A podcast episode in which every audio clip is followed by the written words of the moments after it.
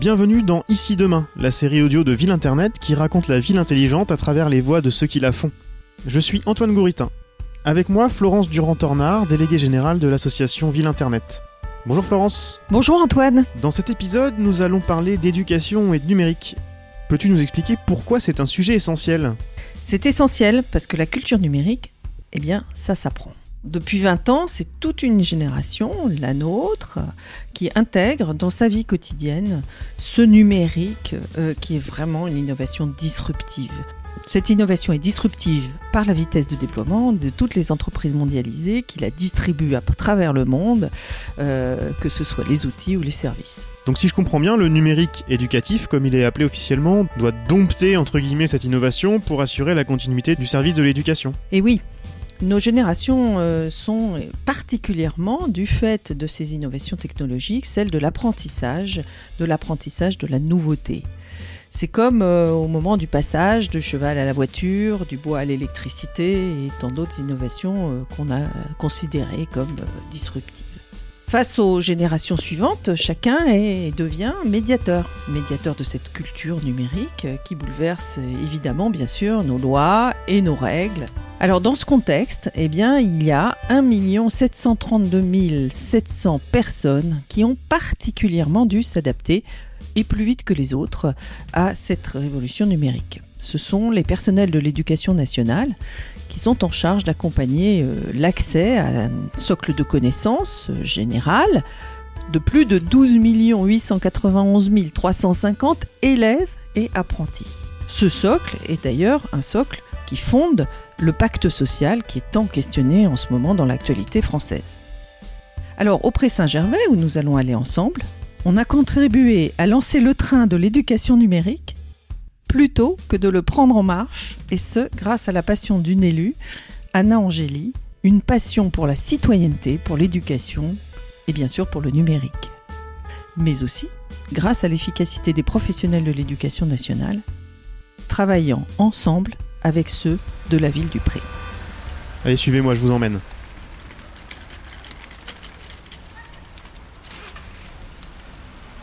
Le Pré-Saint-Gervais est une commune de Seine-Saint-Denis limitrophe de Paris. L'hôtel de ville se situe à moins de 200 mètres du boulevard périphérique.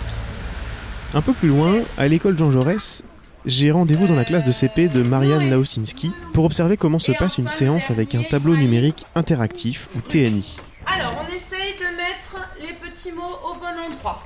Qui peut venir Vas-y Marion. En discutant avec les élèves, on se rend compte que le support, numérique ou non, n'a pas vraiment d'importance. Préfère-t-il travailler avec le tableau numérique et les tablettes ou l'ardoise et les feutres? Euh, L'année dernière, on avait une petite ardoise où on avait fait une craie, mais là, non. Euh, les craies. Et les deux, en fait. Les feutres Velleda pour écrire sur l'ardoise. Aussi les feutres Velleda parce que les craies, on peut s'en on peut s'en mettre dans les ongles. Et le stylet, alors ça vous plaît? Oui, Oui. c'est trop bien. On dit la pie. Très bien. Allez, tu peux venir, Tiana. Pendant la séance, la première chose qui saute aux yeux est la complémentarité entre les supports. Il y a bien sûr l'écran à la place habituelle du tableau, mais il y a aussi de l'affichage papier dans la classe, des livres, des étiquettes à découper, etc. Tu laisses bien le stylet. Super. C'est encore l'enseignante qui en parle le mieux. Il y a différents niveaux d'utilisation du tableau numérique. La- le premier niveau, c'est je projette. Voilà, c'est basique, mais c'est voilà, c'est la première chose qu'on peut faire. Déjà, ça a un côté un peu magique parce que on peut montrer n'importe quelle image. Ensuite, on va projeter et en même temps bénéficier d'une connexion internet. Puis ensuite, on va utiliser des logiciels qui permettent de manipuler, d'utiliser les stylets. Et enfin, dernier ressort, on va commencer carrément à coder, à utiliser des logiciels de géométrie, des logiciels pour euh, travailler la géographie. Là, bien évidemment, c'est les étapes au-dessus. Et puis on a vu tout à l'heure qu'il y a pas mal d'interactions. Qu'est-ce que ça change concrètement dans l'animation de la classe? Mais en fait, euh, ce que ça change, c'est que euh, bah, déjà, en fait, c'est une situation qui est plus motivante pour les enfants. Et euh, ça leur permet de les rassurer sur, leur support, sur les supports qu'ils ont devant eux. Parce qu'ils les voient aussi au tableau. Après, il faut pas tomber dans le piège. Le piège, c'est souvent que, en fait, ils se raccrochent tellement à cette grande image qui est devant eux qu'ils en oublient le support écrit. Donc, il faut vraiment arriver à trouver la bonne mesure entre j'affiche quelque chose, mais les enfants ne sont pas en permanence en train de s'y raccrocher. Ils cèdent aussi du support livre, car c'est ce qu'ils retrouvent le soir. Donc il faut qu'ils se repèrent dans le livre. C'est obligatoire. Donc il y a des moments où je leur dis que je ne vais pas euh, projeter. Je le fais volontairement. Après, par rapport à la séance qu'on a fait tout à l'heure, l'objectif c'était vraiment d'avoir la même chose sur la table et au tableau pour qu'on puisse euh, éviter tous les problèmes qui sont liés au matériel. Je sais pas de quelle image on parle. Bah si, regarde, elle est devant toi. Quel trait on peut faire? Là, on manipule les images directement pour les déplacer. Marianne parle d'un exercice dans lequel les élèves avaient plusieurs animaux à découper sur une feuille et à trier en expliquant les critères qu'ils avaient choisis pour effectuer ce tri. D'abord, sur le papier, chacun à sa place.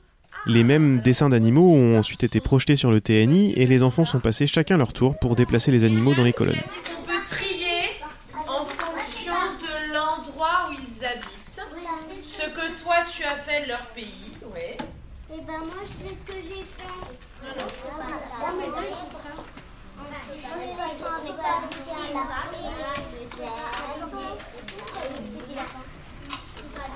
Ah, on s'est fait dire, il peut rester un zèbre. Il faut prévenir maman. Hein. Ah, j'ai cru. Moi j'ai un pingouin. Moi j'ai un lapin. Ah, qui peut venir Allez, Kilina, tu viens. Mais moi il n'aime pas couper ses étiquettes. Si par exemple un enfant voulait alimenter encore le tri, je pourrais très facilement rajouter un animal. Ça donne énormément de flexibilité. Ça permet de vraiment rebondir sur ce que nous disent aussi. Parce que en fait, on n'est pas en train de se dire ah bah mince, mon étiquette, il faut que je l'imprime, il faut que je l'agrandisse, il faut que je la plastifie. Non, là c'est pas du tout le cas. Euh, après, il faut voilà, il faut savoir quand l'utiliser. Je sais que par exemple en CP, euh, je l'utilise beaucoup plus que quand j'avais des grands, mais je l'utilise encore plus parce que j'ai besoin de très souvent varier les modalités. Je peux pas rester trop longtemps sur une même modalité de travail et je vais me servir du tableau nu- numérique pour proposer une, une situation différente aux enfants. Très bien. Allez, qui d'autre? Vas-y, Joséphine. Pour la participation aussi, euh, ça, ça tourne beaucoup, enfin, c'est c'est assez euh, intéressant à regarder, ils sont, ils sont habitués maintenant. Ils sont, ouais, ils sont habitués et puis ils aiment beaucoup ça et euh, ils, se, ils, se, ils, se- ils- ont des stratégies euh, pour utiliser le mieux possible le stylet par exemple. Et je sais que lorsque j'utilisais le tableau numérique dans mon ancienne école où il était posé sur une table, les enfants devaient déjà gérer leur ombre. Là, on n'est pas du tout sur cette configuration-là. La projection n'est pas du tout. Il n'y a pas de gêne par rapport à l'ombre. La seule chose qui peut arriver, c'est qu'effectivement, ils ne laissent pas bien le stylet en contact, par exemple. Euh, mais euh, ils ils s'y sont très très rapidement habitués et c'est motivant pour eux de venir l'utiliser. Ça, c'est certain. Au Pré Saint-Gervais, toutes les classes sont équipées de tableaux numériques interactifs. C'est même une raison qui a poussé Marianne à demander son affectation dans la commune. Quand euh, j'ai appris qu'au Pré Saint-Gervais, il y avait 100% des classes qui, qui, étaient équipées, alors que j'étais au départ réticente à demander ma, mon changement d'affectation, là, en fait, ça m'a décidé directement. Je suis venue parce que je savais que les classes étaient équipées, parce que je ne me voyais pas travailler sans ce matériel-là. Toutes les classes des écoles primaires et certaines classes de maternelle sont équipées. C'était la volonté de l'équipe municipale et notamment d'Anna Angéli, adjointe, entre autres, à la transition écologique et numérique. Dans l'équipe municipale précédente, elle était en charge de l'éducation. C'est elle qui a supervisé le plan d'équipement en TNI à partir de 2010, comme elle me l'a raconté à la mairie du Pré-Saint-Gervais à deux pas de l'école Jean Jaurès. Je cherchais un projet qui, soit novateur, qui puisse euh, évidemment euh, rassembler euh, tous les engagements politiques que, nous avons dans cette équipe et, les miens. Et donc le numérique était encore le parent pauvre de, l'éducation. Il y avait une succession de plans numériques qui s'étaient cassé le nez euh, dans l'ensemble des écoles de, françaises. Si les plans numériques dans les écoles ont souvent donné l'impression de se casser le nez, c'est notamment par un manque d'implication des enseignants dans la réflexion autour des choix de matériel ou de logiciel. Le Pré Saint-Gervais a évité cet écueil dans la préparation de son plan d'équipement. On a initié un groupe de travail avec les enseignants pour être sûr de décider vraiment collectivement sur les besoins euh, et qu'est-ce qu'on allait faire avec euh, les outils qu'ils allaient, qu'ils allaient choisir. Et donc, ils ont tous opté pour, euh, c'était le début du tableau numérique, et ils ont demandé des salles informatiques. Donc, on a installé des PC avec des écrans, etc., des choses très classiques. On n'a pas évidemment inondé de matériel les écoles. On a permis année après année à trois enseignants par école de se porter volontaire pour avoir un tableau numérique dans la classe. Et ça s'est fait très progressivement et donc la prise en main a été assurée immédiatement par des enseignants euh, volontaires qui, bien entendu, ont reçu une formation de l'éducation nationale, ont été accompagnés quelques heures, mais on sait que c'est aussi du travail personnel. On ne peut rien concevoir sans y mettre du temps, euh, en- entre guillemets, non rémunéré.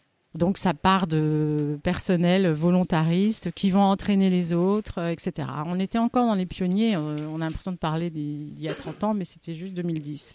Donc ça a démarré euh, de cette manière pour arriver à, il y a deux ans à 100% de, tableaux dans les classes. Les outils ont commencé à changer petit à petit euh, à partir de 2015 avec euh, certains enseignants qui nous ont demandé des outils mobiles. Au moment où il y avait le plan voulu par le président Hollande, qui était de mettre du, mobile, c'est-à-dire des tablettes dans les collèges, les écoles autour pouvaient avoir aussi ces subventions à 50%. Donc c'est arrivé au bon moment où nous, on était, on était prêts à investir à nouveau et euh, des enseignants étaient vraiment euh, volontaires pour, euh, pour s'en saisir.